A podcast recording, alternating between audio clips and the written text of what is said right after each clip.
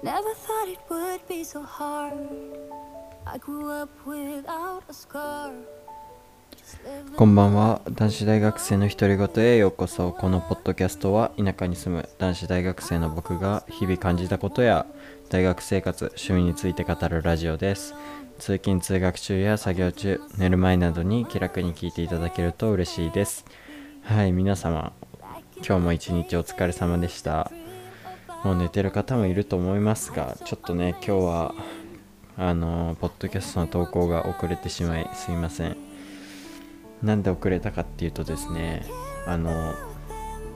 今日今日というか今撮っているのがまず9月28日の0時18分、まあ、真夜中ですね。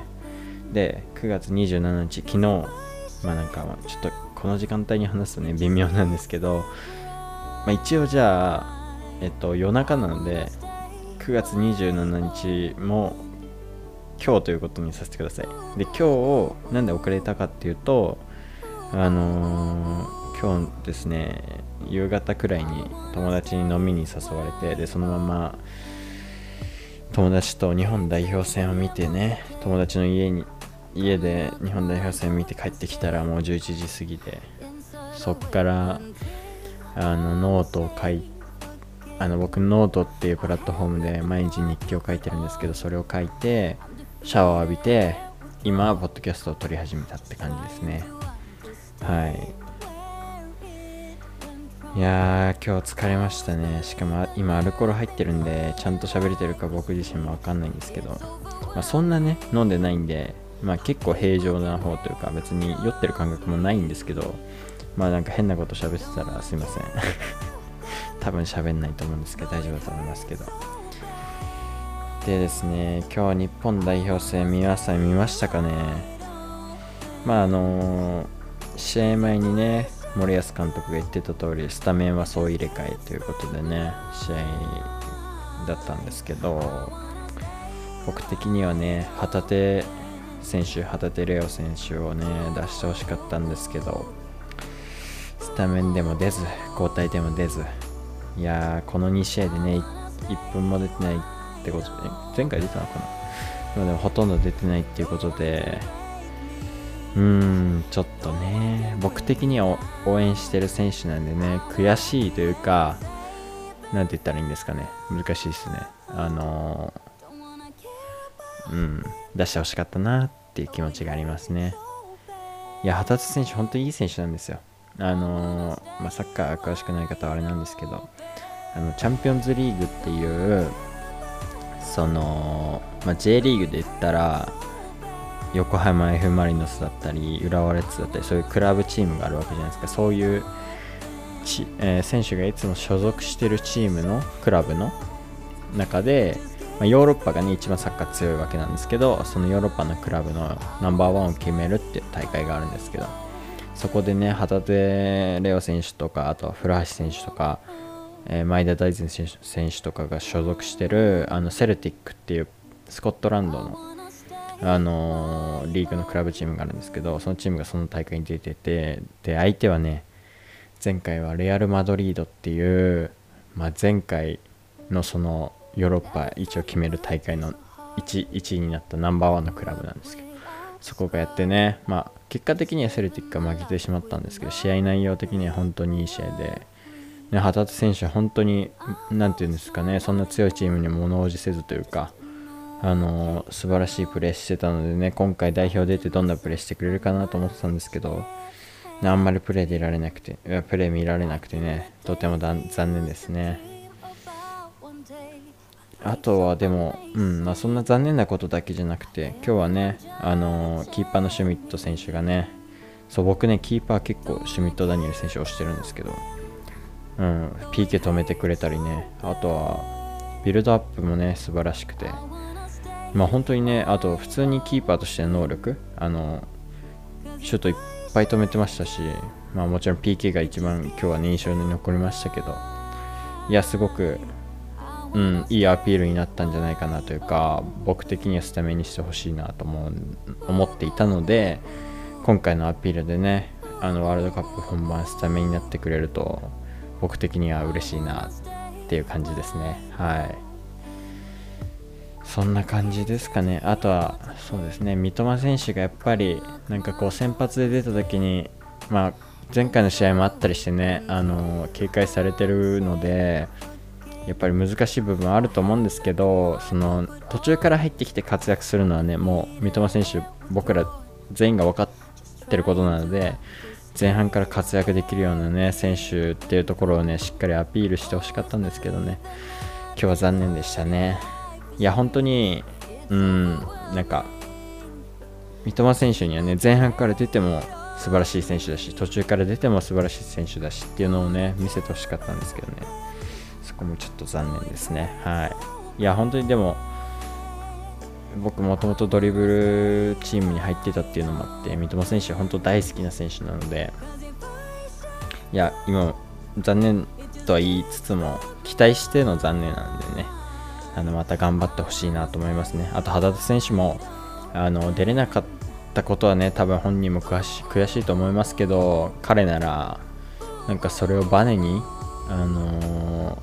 またね、より成長してくれるというか、うん、そういう風に頑張ってくれると思うので、応援していきたいなと思いますね。はい。そんな感じで、日本代表に関しては、僕的にはそんな感じです。はい。まあ皆さんもね、それぞれ感想を持ってると思いますけど、はい。あの、ワールドカップがあるのでね、ちょっと楽しみに、うん。これからはクラブチームでみんなそれぞれ選手たちはね、まだシーズン戦っていくわけなんですけど、うん、そっちを、そ、そこで期待してくあ、期待じゃない、成長してくれることをね、期待してね、またワールドカップの時にまた応援しましょう。そうでね、今日友達とそのワールド、えー、日本代表戦見てて気づいたんですけど、ワールドカップ11月の、いつだったかな、23だったか、そんくらいから始まるんですけど、ちょうどね、22くらいからテスト期間なんですよ。確か。いや、11月下旬テスト期間なんですけど、いやー、かぶっちゃったね。いや、見れるかな？見れないかな？あのですね、多分なんですけど、日本代表が予選を突破してくれたら気軽に見れるんですよ。予選リーグが見れないんですよね。そこいっちゃん大事なんですけど。いやー、ちょっと困ったことになりましたね。まあ、あの、うん。最悪見れなくても、あの、いやでもな、見れないのはちょっと残念か。いや、あの、まあ、ちょっとサッカー見てる方は分かると思うんですけど、まあ、次のワールドカップが終わったと仮定してあの次の監督が誰になるかにもよるんですけど次いい監督になれば別にね今回のワールドカップが全てって感じではないのでね。あのまあ別にそんなに僕自身ね今回のワールドカップかけかけてるっていうかすごい今回優勝しなきゃみたいなのはないんですけど。ないんでまあ別にかぶってもいいんですけどね。あとグループリーグきついし。でもやっぱね見たいじゃないですか。しかもワールドカップでリーグ戦もないんですよ。なのでうん。見るとしたらワールドカップになっちゃうんでね。見たいんですけどテストかぶっちゃったな。いやでもテストが優先なんでね僕的には。はい。まあ、そこはね余裕があったら見ようかなと思います。まあ見れる方はね存分に楽しんでください。日本代表だけじゃなく。あの日本代表はもちろんね応援したい方応援していただいてあのー、もっとレベルの高い試合が見たいんだって人はね別の国を見てもらったらいいと思うし。ワールドカップはお祭りなんでねしかもその世界トップレベルのね選手が集まる舞台なんではいぜひ。見れる方は楽しんでください。僕は見れないかもしれません。いやまあ一応あの見れなくてもあの見逃し配信があればねテスト後にでも見ようかなと思うので、はい、日本代表くらいはね。あとはあとなんかもうちょい面白い代表があったら見ようかなと思うのでそしたらポッドキャストでも言おうかなと思います。はい。でですねあと今日何やってるあんま記憶にない 記憶にないわけじゃないけど。もうね眠くてちょっとやばいんですけど。でもねやっぱりポッドキャスト撮るとね最後なんかこう気持ちよく終われますね。このポッドキャストって結構ゆるいというか僕的にはいいなと思ってるものなので。これでどんなに疲れててもこのこのなんて言ったらいいかわかんないふわっとしたこのいい感じの感覚の中で終われるのはすごい僕的には嬉しいですね。はい。今日はね朝起きて筋トレあこれはノートの日記にも書いたんですけど今日はねあの筋トレも休みの日であとそう友達に飲もうって言われたんでもう急遽チートデーに変えてチートデーというか夕食だけチートみたいな感じなんですけど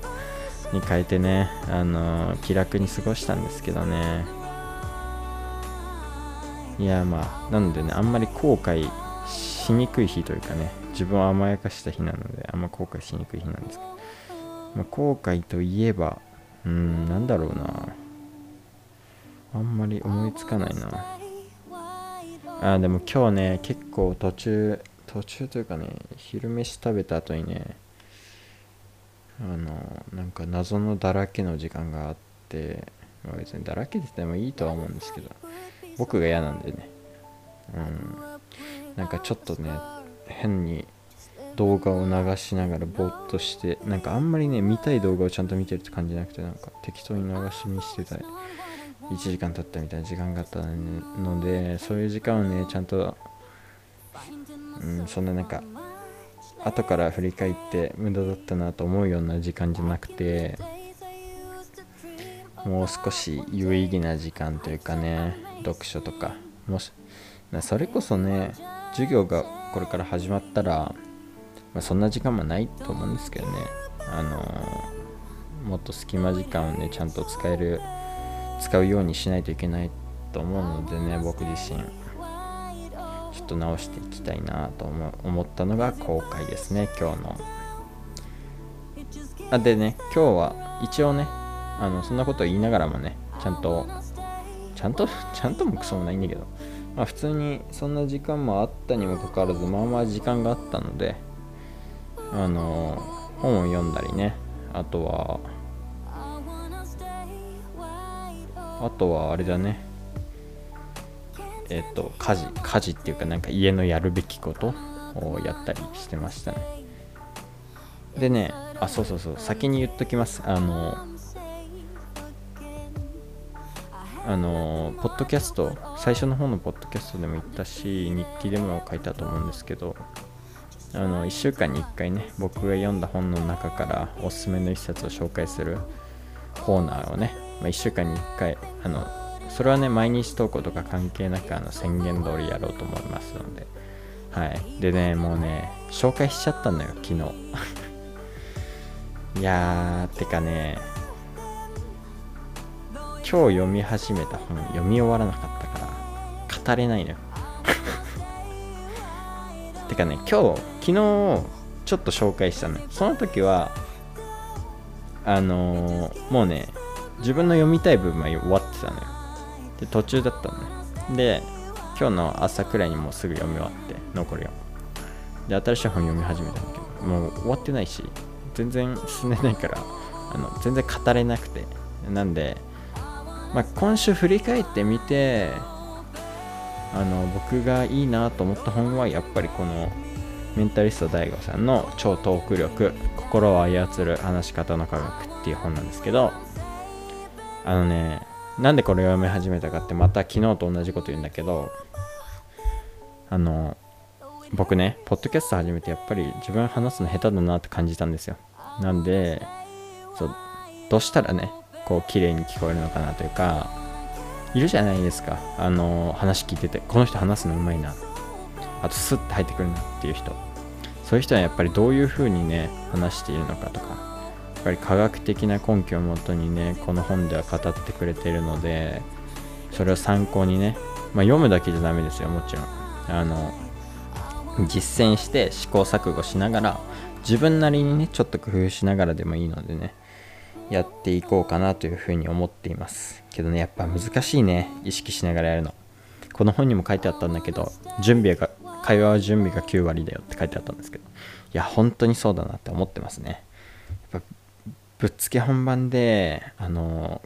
うまく喋れる人って本当にすごいなって思いますね。しこの本にもそういう人は本当一握りだって書いてありましたね。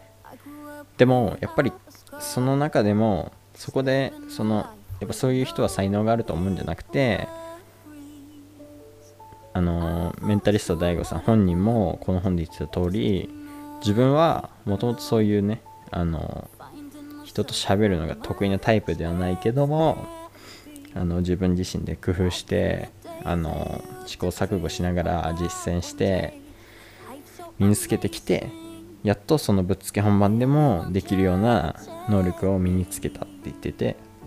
最初から備わってるわけじゃなくて途中からちゃんと努力して身につけた人もいるんだよって書いてあるのがやっぱ僕的にはねいい点だと思いましたね。だしやっぱりねこの何事もそうだと思うんですけど本質ってていうかをちゃんと分かってる人っていうのはあの無駄に押し付けないというかあの自分で考えてやりなさいよみたいな感覚が僕の中にあってね。なんかよくそのセミナー僕参加したことないんで分かんないんですけどセミナーとかさあとは詐欺とかの時によくあるんだけどなんかこうすれば成功しますよとかなんか人によってもともと状況が違うはずなのになんで万人にそんなのが当てはまる方法があったりするんだみたいなとかありません？あとはなんかそれこそいやまあそうなんだななんて言えばいいんだろうな。その押し付けてまあその自分のその相手の持ってる知識が全て正解だという前提で押し付けてそれをすれば真似すればいいんだよみたいな。ことを言うと思うんですけどなんかそれは違うなと思っててしかもそれは相手のことを思ってないなと僕自身思ってて、まあ、結局ねその人それぞれ状況は違うしその同じような悩みであってもそのその何て言えばいいんだろうなその例えば科学的に根拠のあるトレーニング方法でトレーニングしたとしても習得のスピードも違ったりするしその中のトレーニング法が何個もあったとしたらそのトレーニング法が合う合わないも多分個人差あると思うし。なんで結局自分で考えてあこれは良かったこれはダメだったって言ってまあ、とにかく実践してその結果を受けて次どうするかっていうのを考えていくことが大事だなと思っていて。なのでね僕もちょっとずつこのポッドキャストをね通してあの実践してね習得できたらいいなと思いますはい今日はちょっともうなんかねちょっと酔ってるんですよ 言い訳にしちゃいけないんですけどね、本当は。あのね、あんまり意識できてない、正直。言葉に詰まる時がある。からね、これがこう体にね、染みついて、こんな言い訳もせずに済むようにね、頑張っていきたいなと思いますね。はい。皆さんもね、ぜひ読んでみてください。一応ね、まだ書いてないんでわかんないですけど、概要欄にも一応リンク貼っとこうかなと思うので、はい。あの会話に悩んでたり人間関係に悩んでたりね不安を抱えてたりする人でそれをね改善したいっていう意思のある人はね是非読んでみてください。またあのそのね僕が読んで僕がどういうことを実践してるのかっていうのを知りたい方もあのぜひ読んでみてください。はい。いや結構あの僕的には納得のいくというかね腑に落ちるような解説が多くて僕多くてっていうかほとんどですね。科学的に根拠があるので。あの、あとね不思不思議と科学的に根拠のあるこうことってね実際に起こってるなって思ったんですねやっぱ読んでて。例えばさあのちょっとあんま話しすぎるというかないんだけどあの会話の内容についてこの好印象を持った人の会話の内容。でその会話の中のピークと最後の部分をよく覚えてるって話があってピークエンドセオリーっていう理論があるんだけどあのいや本当になんかそう思いません？その盛り上がった会話でこうめちゃめちゃ盛り上がった場所と最後の終わり方は覚えてるんだけど最初どういう話で始まったとか覚えてないくないですか？僕結構そうだなと思ってるんですよねなんか。それこそあのー友達と会って日々の会話を思い出した時にそんな感じありません？最初何話し始めたかなってあんま覚えてません。なんかそういうセオリーとか。うん本当にねなんか腑に落ちるというかね実体験も踏まえて腑に落ちたのでね。僕的には面白いなというか納得のいく内容ですごく良かったなと思います。はいそんな感じです。えっとですねもう最後になるんですけどこのポッドキャストではね現在お便りを大募集しております。えーお便りは概要欄記載の Google ホームもしくはインスタの DM までお願いします、えーお送りいただけるとポッドキャストの毎日投稿のモチベーションになるので気軽にお送りください。また先ほども言ったんですけどノートというプラットフォームで毎日日記を投稿しておりますので興味があればぜひ読んでみてください。はい今日はもうね眠いので終わりにしたいと思います。皆さんもあの一日お疲れ様でした。まだ火曜日ですけど僕の収録日は水曜日ですけど皆さん聞いてるの水曜日かな？週の半分ですけどあと半分頑張りましょう。はい皆さんおやすみなさい。